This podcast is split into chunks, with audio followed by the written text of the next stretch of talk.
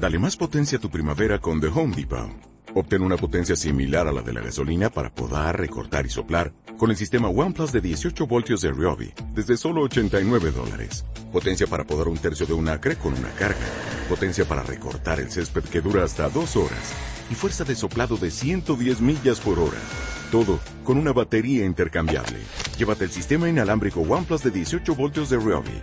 Solo en The Home Depot. Haces más. Logras más. W Radio.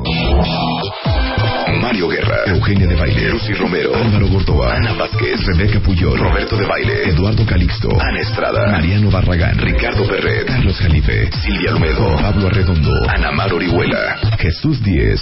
Nuestros expertos tienen siempre algo nuevo que decirte. La felicidad cuesta. Todos tenemos un adulto interno. Hay un neurotransmisor que se llama dopamina que nos hace la vida tan agradable. Las uvas más potentes, pues la Cabernet, la Malbec, la Syrah. Un boxer tan agradable. Es un motor. Pues, tan No te vayas con una marca, vete con el estilo. Tan agradable. Es un motor. El estilo. Les guste o no les guste. Pues, tan agradable. Es un motor. El estilo. Porque se siente rico. Tan agradable. Es un motor. El estilo. Porque se siente rico. Experiencias. Todos los días, El estilo. de 10 a 1 de la El tarde. estilo. Marta de Baile en W. And let the beat control your body.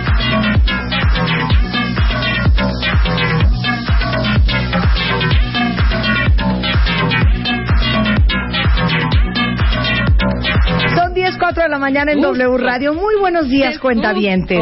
Muchas alegrías el día de hoy. Muchas alegrías, por supuesto. Oigan, y mañana, mañana jueves, lo que pasa es que yo nunca sé en qué día estamos, pero mañana jueves es el día que cenamos con las finalistas de la experiencia Town and Country. Es mañana jueves. Mañana cenamos en el Hotel Marisabel Sheraton. Hay un penthouse para estas finalistas. Y el viernes aquí al aire vamos a saber quién de estas muy afortunadas mujeres son o será la ganadora de una minivan Town and Country 2013. Ok. Y la cena, que vas a venir tú, Rebeca, te lo voy advirtiendo, va a ser en el. Marisabel Sheraton, por, por si ustedes, este, de repente se quieren llevar a su mujer a una alegría, ¿no? Ajá. Es muy bonito. Estar casados y irse a dormir en un hotel, aunque sea una No noche libre de críos, Se van a quedar las seis con su o marido si ahí. tienen parientes que vienen a México, el Marisabel Sheraton, que son cuartos enormes, que qué bonitos son los ¿Te hoteles con acuerdas que cuartos nos enseñaron enormes. la suite, que está increíble? ¿Qué tal los.? qué- pero, pero dígame una cosa, ¿ustedes son Ángel. fans de los hoteles? De esos que llegas, ultra mega recontramodernos, Ajá. Que el cuarto es 80 centímetros por un metro 20, ya sabes, Sí. perfecto. Que no cabe ni tu maleta. O toda Claro, la maleta. que en vez de closet tienes como cuatro eh, como como cubículos Como uno encima de otro, que ya la regadera está encima ya de la cama Sí, con una cortinita. con una cortinita Muy minimal. en estos como boutique hotels Ujú. que son la cosa más incómoda sobre la faz de la tierra. Sí, no hay, no hay mejor cosa que un cuarto grande en un hotel. Hay, hay, Cuando hay estás de todos vacación. estos hoteles, ya sabes, todos los de Philip Stark, Sí, el todo, Mercer, todos que son con este rollo minimalista Ajá. que para colgar este un, un vestido en el cuarto del hotel, básicamente tienen unas tachuelas muy bonitas, eso sí, unas Exacto. tachuelas muy bonitas, muy modernas, en donde iba a colgar uno su ropa. Ajá, donde te caben dos ganchos. Claro. Bien bonitos también. No, no, no hay cajones. No hay Son cajones. una especie de, de canastillas, ¿no? Del Ajá. supermercado. Ay, no, no, de veras. Bueno, así no es el Marisabel Sheraton. No. Son cuartos muy grandes, eh, tienen cinco penthouses de superlujo espectaculares. eh, Increíbles. restaurante de autor que tiene una selección de vinos de locura. eh, un centro de negocios de altísimo nivel. eh, gimnasio, tiene Ajá. alberca, tiene spa. Todo, hombre, Vista al ángel. todo. Esa- la vista es Vista al La- la ángel. vista es La vista. La vista Exactamente. es espectacular. Hasta para los defeños, para una convención, un Sí, evento, no, pues una es mucho de eso. conferencia. El Sheraton tiene ese... Como que va mucho, mucho Toda la información está en sheraton.com diagonal María Isabel. ¿No te acuerdas que A todo había- esto, ¿quién era María Isabel? María Isabel, la señora Sheraton. Qué estúpida. Oye, Qué ¿a qué tonta se eres. iba el Marisabel Sheraton al lobby? ¿A oír al jorongo ahí Al estaba? jorón, al, sí, al jor- jorongo. jorongo se llama jarocho. Jorongo. Jorongo. Al jorongo. Que había un mega, A oír mega mariachi. Claro. Ajá. Era una cosa tradicional. Y ahí estaban los chinacos. Que Ándale, vinieron en mi cumpleaños del año pasado. Claro. Una cosa muy bonita. Bueno, pues mañana nice. va a ser la cena con las eh, finalistas de toda esta promoción que hicimos con la Minivan Town and Country. Ah, ya sé quién es Marisabel, la hija del arquitecto que construye el hotel. El arquitecto Sheraton. El- ¿No? El arquitecto Sheraton. ¿Quién ¿No? es? Entonces, ¿cómo se llamaba el papá? Si me pasas la información correctamente, Julio Luis, gracias.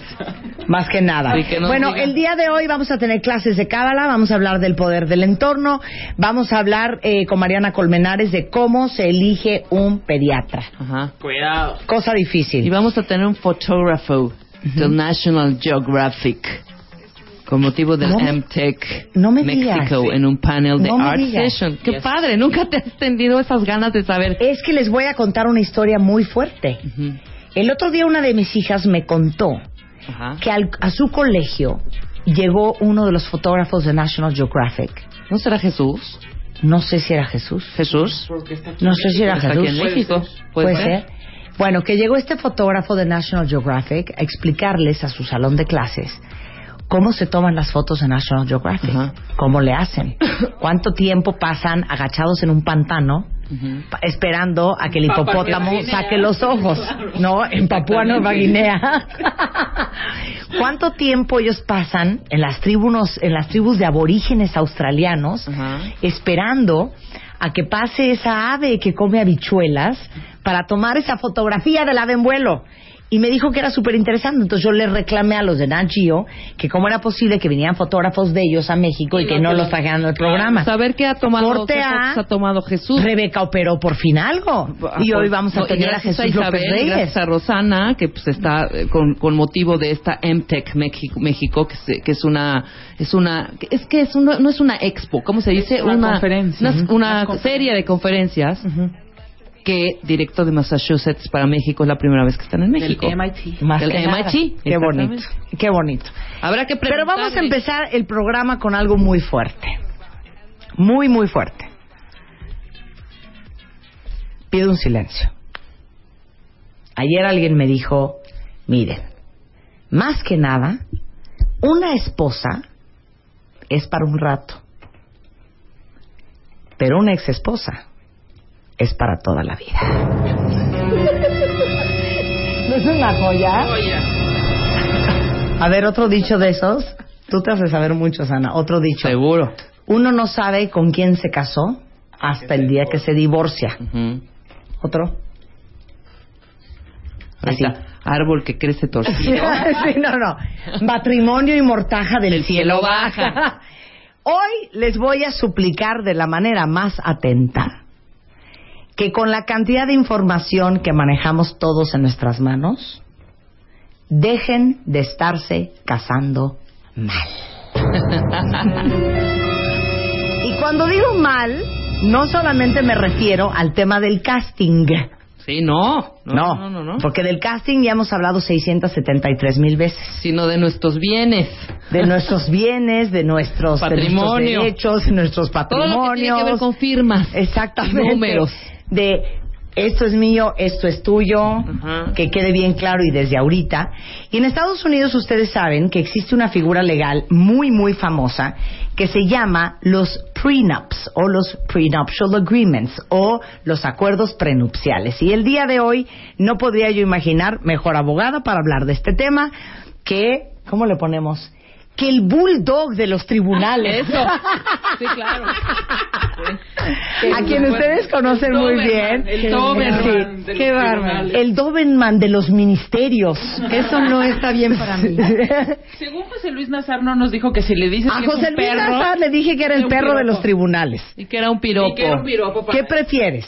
¿El puro de los tribunales? ¿El Doberman de los tribunales? ¿El chihuahueño de los tribunales? Oh. ¿O el bulldog de los Claro. tribunales? O the lamb. O del de los tribunales. ¿no? Exactamente, o el cordero corderillo. de los tribunales. ¿El ¿no, corderillo o el bulldog? ¿Qué prefieres? El bulldog. Ah, ok. Bien. O el, o el Rottweiler. Cualquiera de los No, dos. eso- Porque un abogado es la verdad, cuentavientes, para todos los abogados que nos escuchan. Entre más perro, mejor. Claro. ¿Estamos de acuerdo?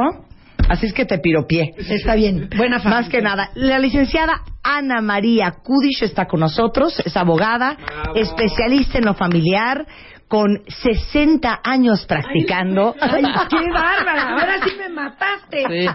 Ahora sí me mataste. No, con muchos años practicando. 30. 30 años. Qué bárbaro. O sea, si alguien se la sabe de todas, todas en el tema de derecho familiar, es esta mujer. Si alguien trae un problema, ahorita yo les voy a dar el teléfono de Ana María. Si alguien quiere divorciarse, también está a sus órdenes. ¿Para qué más? Nos Todo lo que sea sus materia de familia. Todo que una sea- cosa Desde de juicios adopción. sucesorios, capitulaciones matrimoniales también, ¿verdad? Sí. Divorcios, pensiones alimenticias, juicios de interdicción, todo lo que tenga que ver con la familia. Más que nada. Claro, Ahora, en Estados Unidos existe eso, esto, Ana María, que se llama prenup agreement. Y en México también. Pero, pero sí, no. No, sí. ¿Sí? Nosotros tenemos en nuestra legislación las capitulaciones matrimoniales y las capitulaciones matrimoniales son pactos que celebran las personas que se van a casar y este pacto es precisamente bajo qué régimen patrimonial van a contraer matrimonio. Por eso. Y este régimen patrimonial, con independencia que puede ser por separación de bienes o sociedad conyugal, sí existen los prenups en México. Lo que pasa es que no tenemos la cultura de elaborarlos y de llevarlos a cabo. Pero de que existe, existe. Ok, y por eso Sí, están es día de hoy, para que Claro. ustedes no se vuelvan a casar a las ciegas. Ahora, yo nada más te quiero hacer una pregunta. ¿Por qué todos los casamos como el borras? Pues porque estamos enamorados, porque creemos mucho en la otra persona, porque no queremos ver muchas cosas y porque no tenemos la cultura de proteger nuestros bienes. Esa parte, así como la gente no hace testamentos, pues la gente no hace capitulaciones matrimoniales y todo el mundo deberíamos de hacerlo. Claro, no es lo mismo la primera vez que te casas cuando empiezas con una casa de caja de cartón y no tienes nada, Claro. ¿no? Sí. Que, Que pues, la, capitulas. la- la lámpara del Sams pues es Pues lo sí. único que tienes. Mi vida, y de capitular, ¿qué capitularíamos? que, ¿no? que casarte en segundas nupcias donde de alguna forma pues ya quizá tienes un pequeño patrimonio, ya tienes una casa, ya tienes ciertos ahorros, ya compraste el piano de María Antonieta, ¿no? Sí, claro, y entonces bueno, pues quizá ya tienes muchas más cosas que proteger del nuevo marido con el cual te vas a casar. Esa parte es la que es importante que cuidemos sobre todo, como dice Marta, el ex ya quedó atrás, pero el nuevo Sí, claro. pues sí tenemos que tener cuidado porque también tenemos compromisos previos que atender con el ex o la ex Claro. y con unos hijos que también existen. Claro. Y es cuando las personas sí celebran más contratos o capitulaciones matrimoniales, porque esto puede hacerse cuando se va a celebrar el matrimonio o incluso durante el matrimonio. Aún casadas las partes, si ellos deciden hacer un contrato de capitulaciones matrimoniales y establecer cómo van a quedar los bienes de cada quien, qué va a ser de los dos, qué va a ser de cada uno, cómo se van a administrar los bienes, se vale y se puede hacer ante notario o ante un No juez importa familiar. el- los Y años no, que lleve. no importa los y años ahorita que vamos a entrar en esa materia, Imagínate. pero un abogado es mitad abogado y mitad terapeuta. Sí. ¿Estamos de acuerdo? Sí. Yo quiero que les des una buena arrastrada a todos los cuentavientes de que no hay que ser tan inocentes. Porque tú ves horrores todos los días. Lo que pasa es que envueltos en la bandera del amor, no nos atrevemos a decir las cosas como son, a hablar de cómo queremos que sea nuestro patrimonio, a decir qué sí estamos y qué no estamos dispuestos a pagar y a dar. Porque, por ejemplo, si tú te casas bajo el régimen de sociedad conyugal y no firmas ninguna capitulación O sea, bienes mancomunados. eh, bienes mancomunados y llegas al registro civil y les firmas pues ahí la, el formatito que tienen, pues te aplica el Código Civil, ¿no? Y el Código Civil dice pues, que hasta tu sueldo lo partes a la mitad con la señora porque pues así te casaste. Y a la hora que viene el divorcio, pero ¿cómo? Que la señora tiene derecho a esto. Oh, oh, sorpresa. Pues a ver, como por qué no preguntaste, porque es más, estabas tan ocupado que le dijiste a tu reinita, pues tú ocúpate, mami. Y resulta que la mami pues ya no la quisiste y pues cómo no te viniste a enterar que todo lo que tú tienes, la mitad es de ella. Y ella, Y ahí ¿cómo no hay si de- este señor está lleno de deudas? ¿Que yo también las tengo que pagar? Pues claro que sí. Claro. Si estás casada por sociedad conyugal, todo lo que debe en la tarjeta de Banamex también lo debe ella.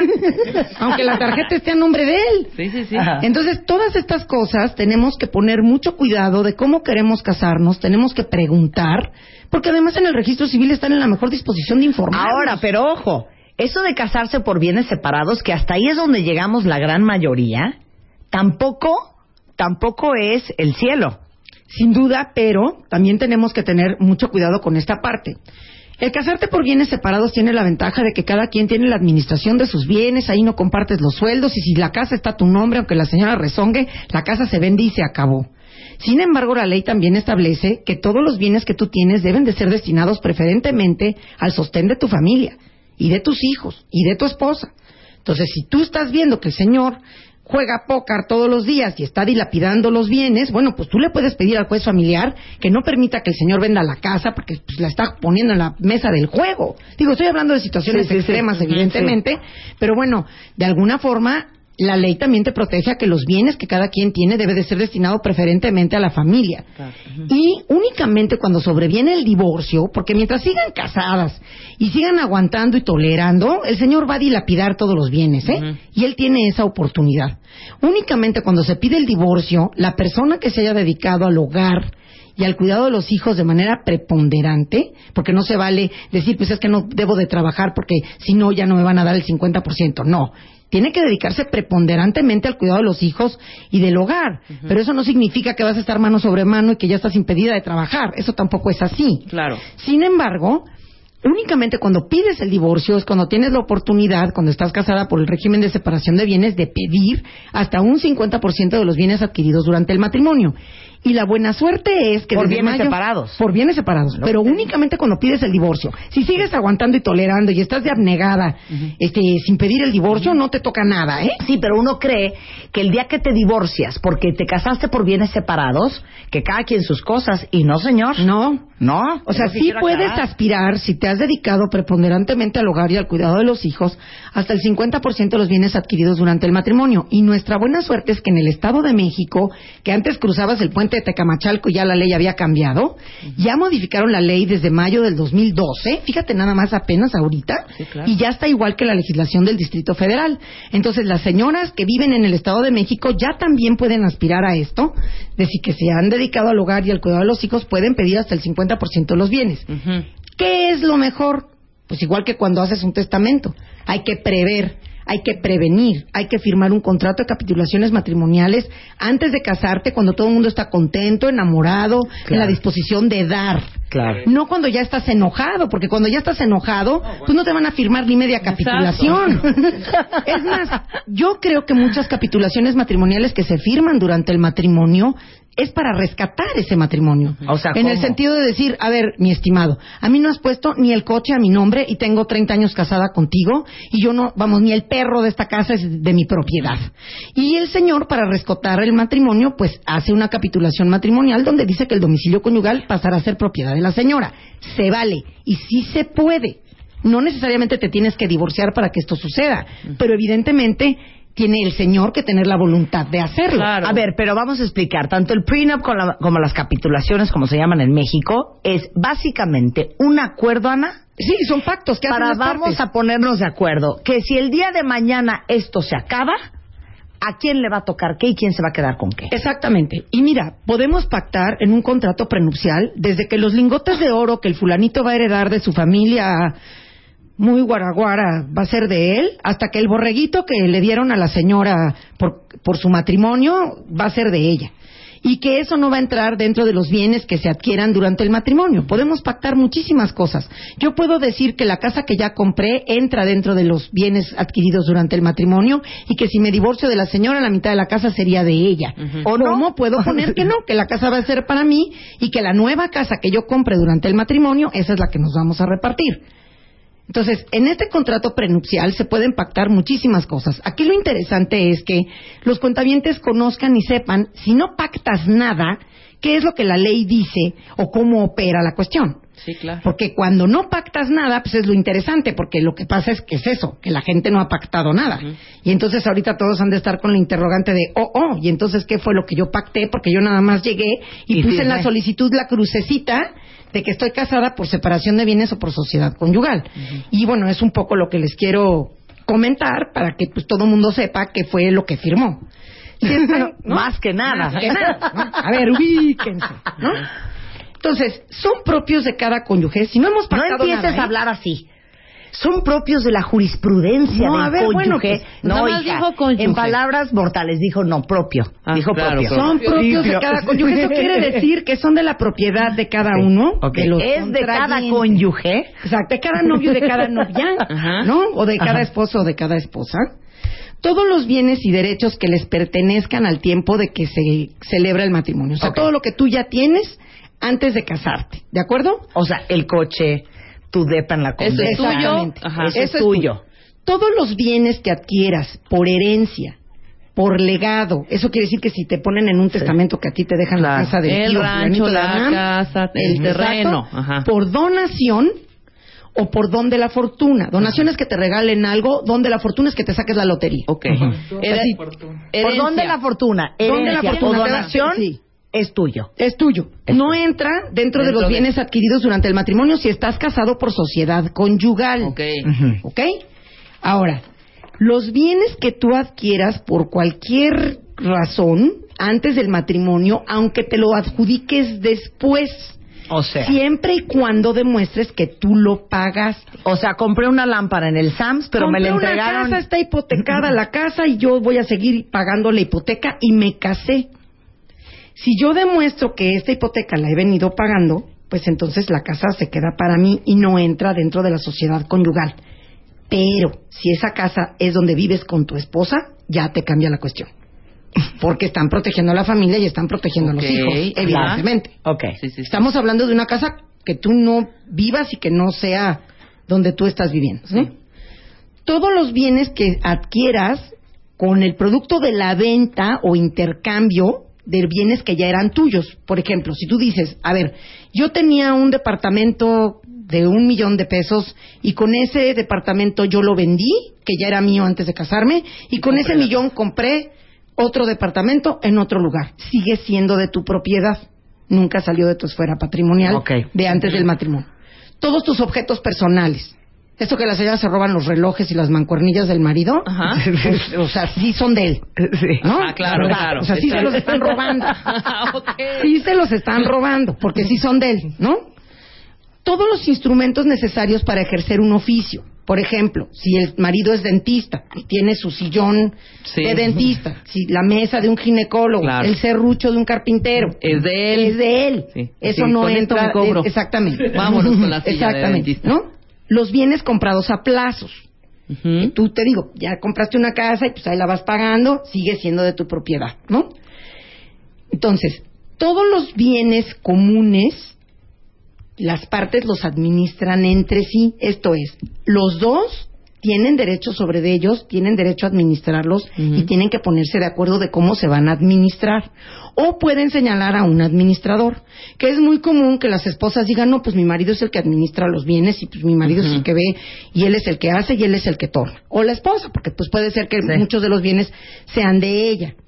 Pero si el marido está malversando los bienes, los está vendiendo, los está tostoneando, los está apostando, cosas de este tipo, la esposa, sin necesidad de pedir el divorcio, puede ir con el juez familiar y decir, señor juez, mi marido está dilapidando los bienes de la sociedad conyugal, quiero que la sociedad conyugal se termine y quiero que se nos adjudiquen los bienes a nosotros antes de que este señor se endeude más.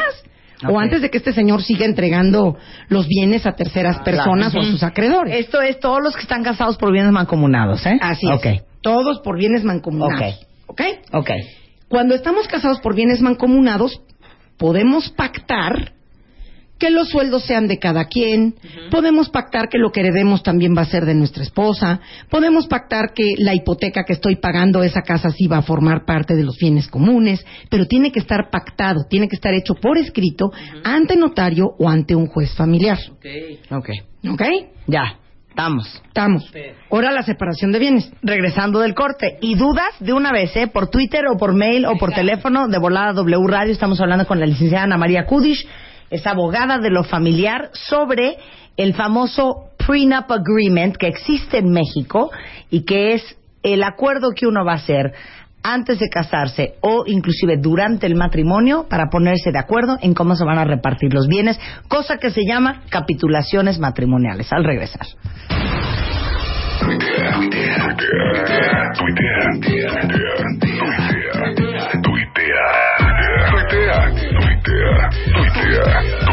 Arroba Marta de Baile. Tuitea. Arroba Marta de Baile. Marta de Baile en W. Marca. Marca. Marca. Marca. Marca. Marca. Marca. 5166-8900 y 01800-718-1414. Marta de Baile en W. Dos, diez y media de la mañana en W Radio. Dios Estamos mío. hablando de los famosos prenup agreements, que ustedes me imagino que han escuchado estas historias del prenup agreement, por ejemplo, de Catherine Zeta-Jones y Catherine Michael Zeta-Jones Douglas. y Michael Douglas, que es tan preciso que llega al punto en que dice, si el primer año él es infiel a ella, le tiene que pagar, por decirles una cantidad, 80 millones de dólares. Si le es infiel entre el año 1 y el año 5, solamente son 60. No, lo de los Si le es infiel entre los 5 y los 10, solamente son 50. A ese nivel de especificidad, al nivel de, de- embarazo. Me, me voy a embarazar en estos tiempos. Así, así está el de Michael Douglas y el de Catherine Zeta-Jones que tenían que tener, bueno, ya debidos, debido, eh, ¿cómo se dice cuando te vas a hacer todas las pruebas para saber si eres fértil y todo este rollo? Que iba a tener dos hijos con él. Y los estaba en tuvo. contrato, claro. Y sí los tuvo. Y sí los tuvo. Y estaba en contrato también. Bueno, y el prenup de Tom Cruise y Katie Otra Holmes cosa era primo hermano de eso. Si se divorcian antes de cinco años, solamente le a toca la esto. hora no le tocó Sí. todo lo que se rumoraba. Ya Sí. se divorciaron. Sí, exactamente. Pero, digo, esto de capitulación de bienes que Pero el Beatle hablando, también hizo un contrato Paul de Paul Paul McCartney McCartney, y la señorita se llevó una la nota. Bueno, Bueno, se sacó como sacarse la lotería, pero asegurada. Sí. Porque no sé cuánto tiempo estuvo casada nada más con él y se llevó un platal. Pues sí, pero les digo una cosa, por eso estamos hablando hoy con Ana eh, sobre capitulaciones matrimoniales, porque creo que a, a menos de que yo tenga algún cuentamiento que a mí que me sorprenda, pero que dígame quién de ustedes tiene una capitulación matrimonial. No, pues nadie. Bueno, Que sí me tienen escriban. las, las del registro civil, que te digo, pones la crucecita. Mm. Separación de bienes o sociedad Pero- conyugal y pues aplica lo que dice el Código Civil. Y ahorita les voy a explicar por qué no. Bueno, Ana les va a explicar por qué no. Esto no es un- una cuestión de ricos, ¿eh? No. Porque a lo mejor a Tiger Woods 110 millones de dólares no le duelan, pero a lo mejor a uno sí 10 mil pesos sí le van a doler. ¿Cómo no? O tu lámpara de Sam's. No, tu lámpara de Sams que compraste con tanto trabajo y a plazos o en Electra, ¿no? Eso sí. La tele del Electra de a 50 pesitos semanales también también arde que se la lleven. Claro, porque ¿no? oigan esto, Rupert y Ann Murdoch, Rupert Murdoch es este titán de los negocios australiano, este, no tenían un prenuptial agreement, estuvieron casados 32 años, este fue a enredarse con la china con la que está casado ahorita, historia que ya les he contado, de cómo cuando un hombre quiere un- con una mujer, nada lo va a parar. Y cuando un hombre lo que quiere es irse, nada lo va a hacer quedarse. Pues este, el día martes, literal, se divorció de la esposa Anna Murdoch, con quien llevaba 32 años casado.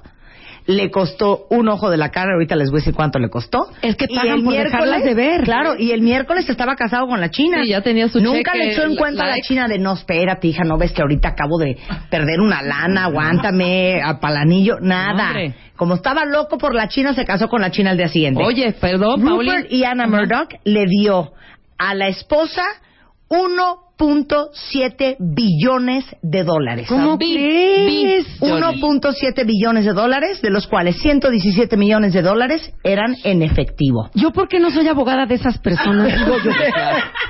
Paulina Rubio. Paulina Rubio, perdón. Bueno, el marido Hágale, también ahí le dio va. ahí una les va, lana. ahí les va otra. Ella a él. Sí, sí, Así de, claro, ya, claro. lárgate a la fregada, déjame en paz, ahí está tu varo. Ahí les va otro divorcio cañón. Sí, es pago por no ver. El divorcio de Neil Diamond y Marsha Murphy.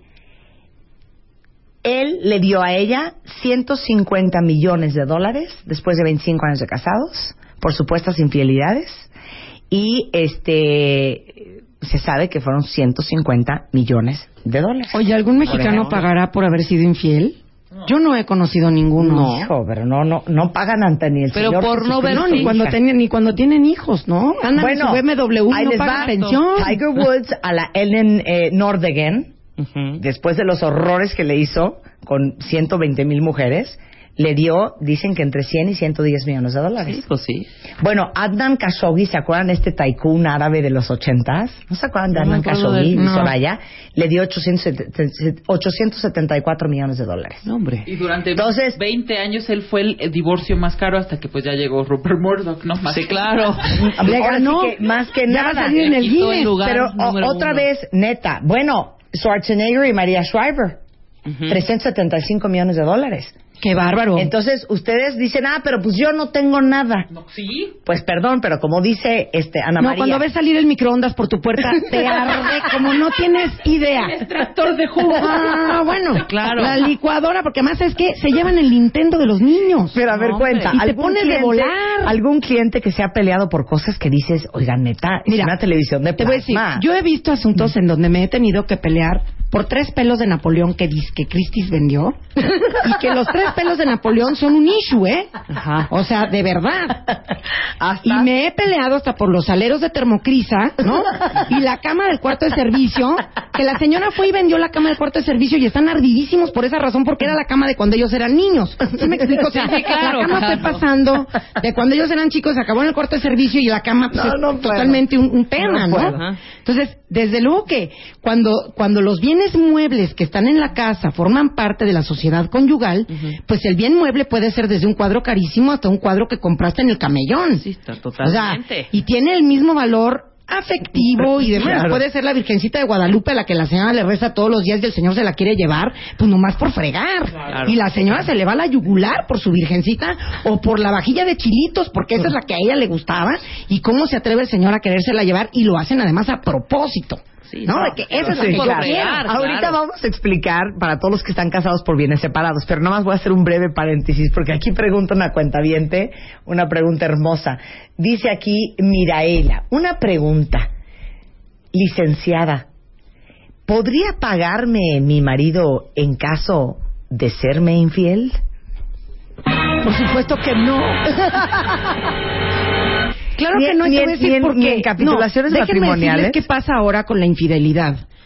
Legalmente ya no hay causales de divorcio. Ni en el Estado de México, ni en el Distrito Federal. No puedo hablar por el resto de los estados de la República, porque en el resto de los estados de la República sí hay causales de divorcio y una de las causas de divorcio puede ser el adulterio. La cuestión es que el adulterio hoy es una injuria grave que no permite la vida en común y es violencia familiar. Está considerada como violencia familiar, porque Más- claro, más el sí. adulterio pues es la humillación, Claro. el engaño y todas estas cosas que conlleva, ¿no? Más sin en cambio, Sin embargo, nadie paga por eso. Pagan por la culpa que sienten si es que la llegan a sentir. Pero hay veces que ellos dicen, pues es que como tú no me pelabas y como tú traías la ley de la pierna cruzada, pues entonces yo eh, tenía todo el derecho del mundo de ponerte el cuerno, porque además Sí. así se las gastan. ¿no? Sí.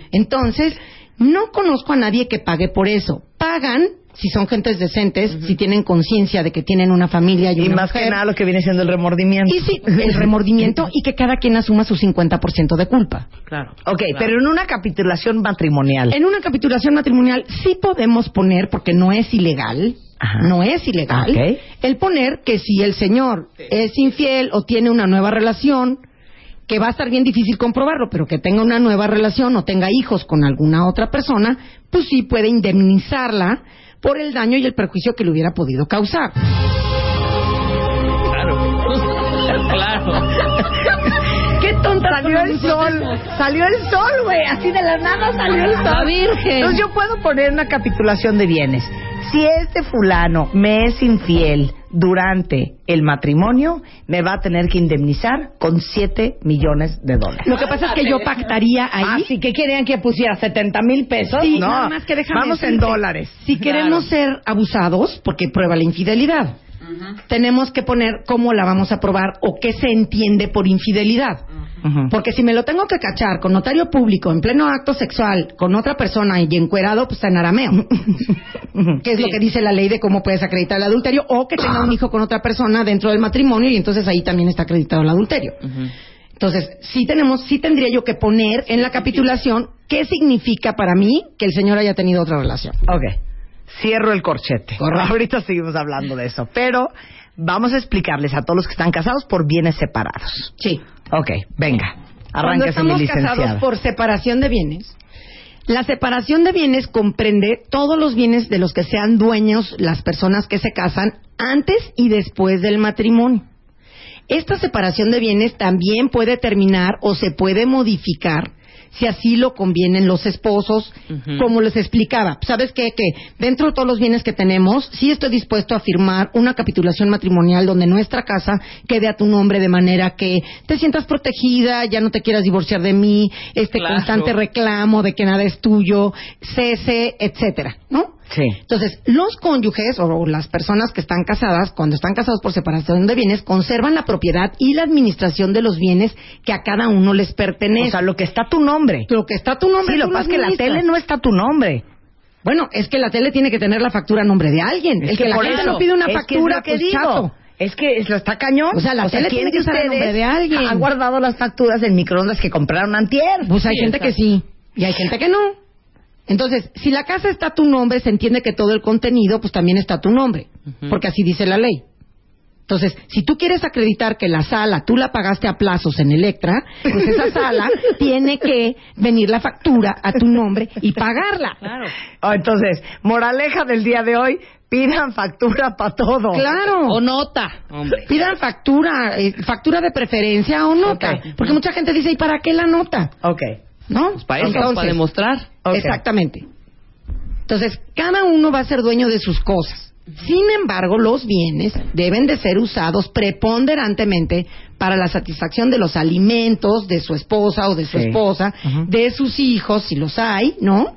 Y si deja de proporcionar estos alimentos, sí puedes recurrir al juez familiar para que autorice la venta o para que embargue estos bienes o para que los puedas rentar, pues para que puedas comer. Ok. Porque digo, hay gente que es hasta dueña de un edificio que no paga pensión alimenticia, Claro. ¿no? Claro. Luego, entonces, los sueldos, los emolumentos, todas las ganancias que tú puedes obtener por tus servicios personales, por el desempeño de un empleo o ejercicio de la profesión. Eso es tuyo. Eso es tuyo, ¿ok? Ok. Entonces, la separación de bienes tiene esta bondad. Únicamente cuando sobreviene el divorcio y cuando tú pides el divorcio y dices, yo ya no quiero seguir casado con esta persona, aquel que se haya dedicado al hogar y al cuidado de los hijos es el que puede solicitar hasta un 50% de los bienes adquiridos durante el matrimonio. Aquí viene la gran interrogante. En la sociedad conyugal se dice que todos los bienes que tú recibes por herencia, legado, donde la fortuna no forman parte de la sociedad conyugal. En la separación de bienes no se aclara esta situación. Ufale. No dice nada. Los jueces familiares toman algunos la situación de que, bueno, pues como la sociedad conyugal indica que lo que es heredado y lo que es regalado y lo que te sacaste en la lotería no entra, pues tampoco entra como parte de los bienes adquiridos durante el matrimonio. Sin embargo, aquí va a venir mucho el tema del criterio del juez y las circunstancias especiales de cada caso. Porque si una persona es dueña por herencia de putrimil bienes y pretende dejar a la señora en la calle, sin casa, sin pensión alimenticia, sin compartir nada de lo que tiene, y la señora tiene cero, que de verdad ni el perro de la casa es de ella, entonces el juez puede decidir que aunque estos bienes hayan sido heredados, pues sí le corresponde a la señora como parte de la compensación. Y va a ser mucho al criterio del juez porque de verdad hasta hoy no hay nada escrito. Hay otros jueces que se van al tema de la sociedad conyugal y otros no. Realmente sí depende mucho del criterio del juez, ¿no? ¿Por qué? Porque la ley se modificó en este sentido a proteger a las personas que no tienen una situación de trabajo. ¿Por qué? Porque la ley establece que el trabajo del hogar y el cuidado de los hijos implica lo mismo que contribuir económicamente al matrimonio. Dios Entonces, este petate del muerto de que los maridos dicen, pues es que yo soy el que traigo el dinero y tú te callas, porque tú nada más estás aquí en la casa jugando dominó, no es así.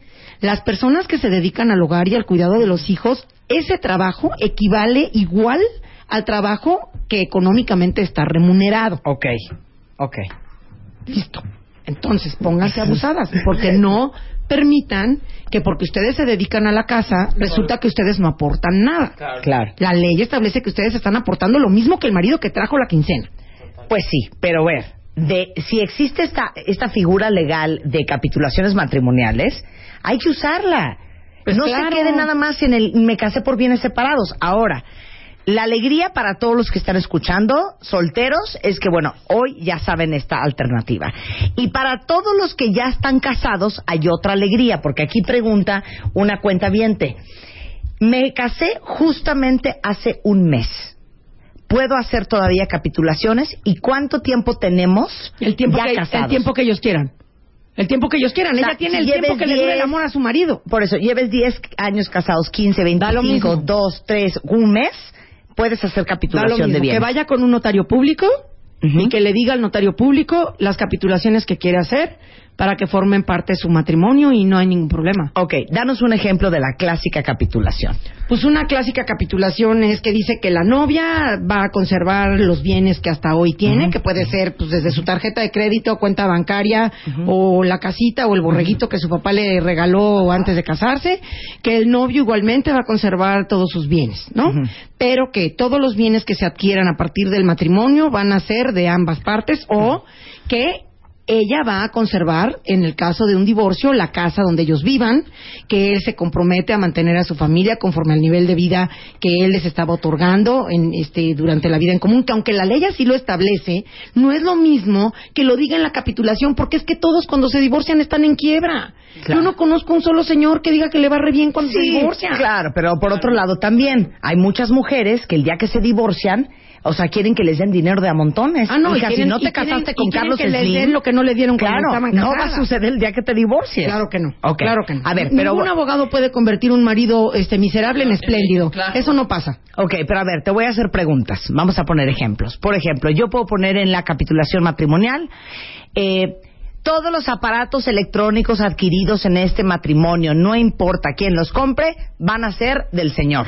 Por ejemplo. Sí, por ejemplo, que toda, la parte esa del Nintendo y todas esas cosas que les gustan a ellos sí. son de él. Ok. Pero que la licuadora y el microondas es de la señora. Ok. Las joyas podemos poner que son de ella. Sí. Y que ella se va a quedar con todas las joyas. Esa parte también se puede poner. Entonces, lo agarras en, tu- en sus cinco minutos de bondad porque te acabas de casar y te adora todavía. Correcto. Y le di, y entonces puede poner él todo el dinero, todos los bienes, todas las propiedades que yo haga de aquí hasta el día que me muera, Mientras no importando con ella. A, a nombre de quien estén, son para mi esposo el día que yo me divorcie. Sí, por ejemplo, muchas veces en las capitulaciones matrimoniales, sobre todo, no, pero mira, en las capitulaciones matrimoniales, por ejemplo, que yo he hecho, y la verdad es que esta parte yo la entiendo y tienen razón.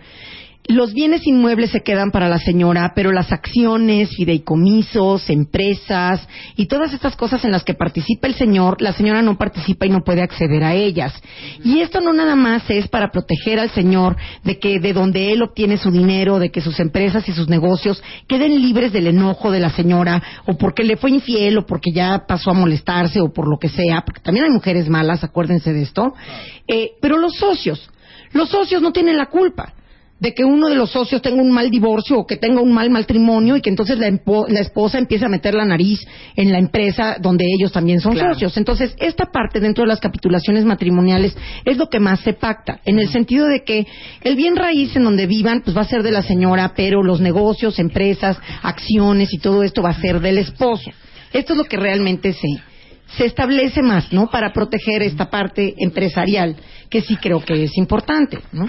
Entonces, en el contrato de capitulaciones matrimoniales se puede establecer muchísimas cosas, desde qué pensión se le va a dar a la señora pactada en dólares, en euros, en lo que ustedes quieran el día que se divorcie, hasta eh, que se le va a entregar un inmueble o que se le van a comprar dos departamentos o qué sé yo. De veras depende de las personas, ¿no? Se puede pactar en una capitulación matrimonial que aunque la casa esté a nombre del señor, la señora se va a quedar a vivir en ella y el señor conservará la propiedad en caso de separación. O sea, Pueden en realidad muchísimas cosas. En realidad la capitulación de bienes, que es lo mismo que un prenup, es cuando nos divorciemos, o el día que nos divorciemos, o si nos divorciamos, cómo va a quedar todo. Exactamente. O cómo vamos a administrar nuestros bienes. Lo tuyo es tuyo, lo mío es mío. Y lo que compremos a partir de tal fecha, entonces sí, va a ser de los dos y no es pregunta, aunque estemos casados por separación de bienes. Porque aunque estés casado por separación de bienes, tú puedes pactar que la casa que compren entre los dos va a ser de los dos. Claro, lo que pasa es que mucha gente no quiere hacerlo porque no quieres tener esa conversación, porque te mueres de vergüenza ahorita después de haber escuchado a Ana María Es que soy al una aire, interesada. A llegar a decir que soy una claro, interesada. llegar a decirle, oye hijo, neta, vamos a ponernos de acuerdo. Oye, ¿qué te pasa? 자 O sea, ¿qué estás pensando ya en el divorcio? O sea, ¿te quieres divorciar o por qué me vienes a hablar de esto? O qué interesada, o qué materialista. Pero les digo una cosa, dejémonos de babosadas y dejémonos de ser inocentes. Porque después de los horrores que todos hemos visto en los divorcios, hay que ponerse a las vivas. Y también porque la ley ha cambiado mucho. Entonces, pues un señor que no se dedica al hogar y al cuidado de los hijos, sino que tiene cuatro años de desempleado, que está haciendo todo lo posible por no encontrar un empleo, que no carga ni la bolsa de súper, y que venga a decir que como él se dedica al hogar y al cuidado de los hijos, quiere el 50% de los bienes que la pobre mujer ha comprado con tanto esfuerzo, pues esa parte también hay que tener mucho cuidado, ¿no? Porque Claro. una cosa es de a de veras que puede haber hombres que ayudan y que apoyan y que están ahí presentes, y otra cosa es pues los zánganos mantenidos Baquetones. Claro. baquetones, ¿no? O, vez- o las señoras que también Claro. de verdad no hacen otra cosa más que no hacer nada. Claro. Aquí pregunta Omar, ¿se puede especificar hasta de quién es la mascota? Sí, por supuesto que sí. Bueno, ahí está. A ver, pregunta Que la mascota debe tener un pedigrí y, y si es un streeter, Billy Ruin, este, bueno, pues algún documento en donde ponga que compraste el perro, ¿no? Y ya, pues el perro es de tu propiedad, igual que un borrego, igual que un caballo. Digo, vamos, hay, hay, hay de animales, animales, pero bueno, hay animales, hay caballos carísimos Claro. y borregos estos que tienen la, la cabeza negra. Yo una vez garanticé una pensión alimenticia con 40 borregos de cabeza negra. ¡Wow! qué Híjole, un día deberías de venir a contar tus historias terror. patoaventuras, sí. Tus patoaventuras. A ver, preguntan aquí. Si me casé por bienes eh, mancomunados, ¿puedo cambiar a régimen de bienes separados? Sí, por supuesto que sí. Hay que ir al juez familiar y hay que ir ante notario, porque mucho ojo. Este tipo de cambios, muchas veces hay gente que se pasa de lista, tiene muchísimas deudas y al hacer el cambio, pues se hace tarugo y puede hacer un fraude en perjuicio de acreedores. Sin embargo, si no hay deudas y lo que ustedes han considerado es que lo mejor es poner ahorita las cosas en separación de bienes, háganlo. Y si hubiera deudas, tenemos que manifestar a quién le debemos, cómo le debemos y de qué manera lo vamos a garantizar. Porque, ojo, no se vale poner en una disolución de sociedad conyugal que todas las deudas se los queda un señor y todos los bienes se los queda la señora. Porque entonces eso sería tanto como un fraude y además es ilegal. O sea, no podemos poner, mira, el señor se queda con todas las deudas y yo me quedo con todos los bienes. No, eso no lo va a aprobar ningún juez. Y además tenemos que decir a quién le debemos. A quién le debemos es desde la tarjeta bancaria, o sea, de la tarjeta de crédito, hasta alguna persona que nos prestó dinero o una hipoteca que tenemos o qué sé yo, ¿no? Ese es el chiste, que no puedes estar diciendo, ay, pues ya la casa que sea de la señora para que no me la vengan a embargar porque ya le debo a American Express. ¿Quién sabe cuánto, no? Claro. Dice aquí, eh, ¿cómo aplica esto de las deudas del otro si estoy casada por bienes separados? Ah, no, bienes separados él debe y que le busquen a él los bienes y que le embarguen a él los bienes. Aquí el tema es qué bienes están a nombre de ella y qué bienes están a nombre de él y con qué va a responder él por sus deudas. Claro. Dice aquí It Kim. Entonces, ¿qué nos conviene? ¿Casarnos por bienes separados o por bienes mancomunados? Hija, pon atención de veras. La verdad es que les conviene casarse dependiendo de qué tipo de actividad tengan. Un señor que es un empresario, que tiene muchas empresas, que pide prestado, que anda metido en negocios de construcción, cosas de ese tipo, no puede casarse bajo un régimen de sociedad conyugal porque va a necesitar la firma de la esposa permanentemente para pedir créditos, para vender, para miles de cosas. No es conveniente un- una situación de sociedad conyugal para una persona que es comerciante y que se dedique a este tipo de cuestiones. Es mejor que se casen por separación de bienes. A ver, tengo una muy buena pregunta. Ah, bueno, entonces depende de, de Depende qué te, del de- giro. que te dediques. Pero lo que sí es sí o sí, todos deberían de tener Un contrato prenupcial pactando Claro. qué es lo que va a pasar. Claro que Ahora, sí. pero muy buena pregunta. Dicen aquí, ¿qué pasa en el caso de las concubinas? No, esas, bye. A ver, O sea, ¿cómo? ubicación. A ver, El matrimonio sigue siendo la figura que más protege a las mujeres y a los hijos. La gente se casa por eso. Las concubinas tienen derecho a pensión alimenticia y tienen derecho a heredar cuando su concubino fallezca si el concubinato continúa y subsiste. Tienen que vivir dos años con esa persona y o tener un hijo en común con esa persona para que se considere al concubinato y ambos ser solteros. y ambos ser solteros y no estar casados. Pero todas estas cosas de, de los contratos prenupciales y demás, de nada sirve. También tenemos este, este pacto que se puede hacer en el registro civil de la sociedad en convivencia. Pero la sociedad en convivencia tiene la mala suerte de que si tú llegas al registro civil y le dices, yo ya no quiero este contrato de sociedad en convivencia, cancélalo, se cancela unilateralmente por una de las partes y lo que hayas pactado en el contrato de sociedad de convivencia valió, ¿eh? Claro. Para toda mi Entonces la sociedad de convivencia, para toda la comunidad gay, a ver, el contrato de sociedad en convivencia subsiste y es bueno mientras vivan juntos. Mientras, en cuanto no vivan juntos y uno de ellos llega al registro civil y diga, este contrato ya no vale, ya no valió, ¿eh? Y se les va todititito.com. Y- y- y valieron. Exacto. Por eso existe el matrimonio. O sea, tú Y por dirías eso a los pugnaron- cuentavientes. Y por eso pugnaron tanto, porque la comunidad gay también tuviera estos derechos, derechos. claro. Por supuesto. Entonces, Pues el matrimonio es el matrimonio, hija. o sea, tú dirías a los cuentavientes, déjense de babosadas de unión libre, no necesitamos un papel. Nah. Cásense. Sí se necesita el papel y sí se tienen que casar. Y cuando se divorcien sí tienen que contratar abogados, me da muchísima pena. Porque siendo concubinos también tienen que contratar abogados y sus concubinos no quieren cumplir. Nada más que sus derechos son mucho más amplios con el matrimonio que sin él. Esa es la verdad. Más que nada. Pues sí, sorry. Ana María Kudish es una extraordinaria abogada. Ahora sí que la conozco de años y están en muy buenas manos. La van a encontrar en el teléfono 1107-8604 y 1107-8605 y mi correo electrónico es anakadekilo arroba kudishabogados.com. Ahorita lo tuiteo. Te queremos, Ana, te queremos. Muchas gracias y por- hasta luego. Y, y- y- y cásense. Más y que- cásense. y cásense. Y hagan Diez- contratos prenupciales. 10.57 de la mañana hacemos un corte y volvemos. No se vayan.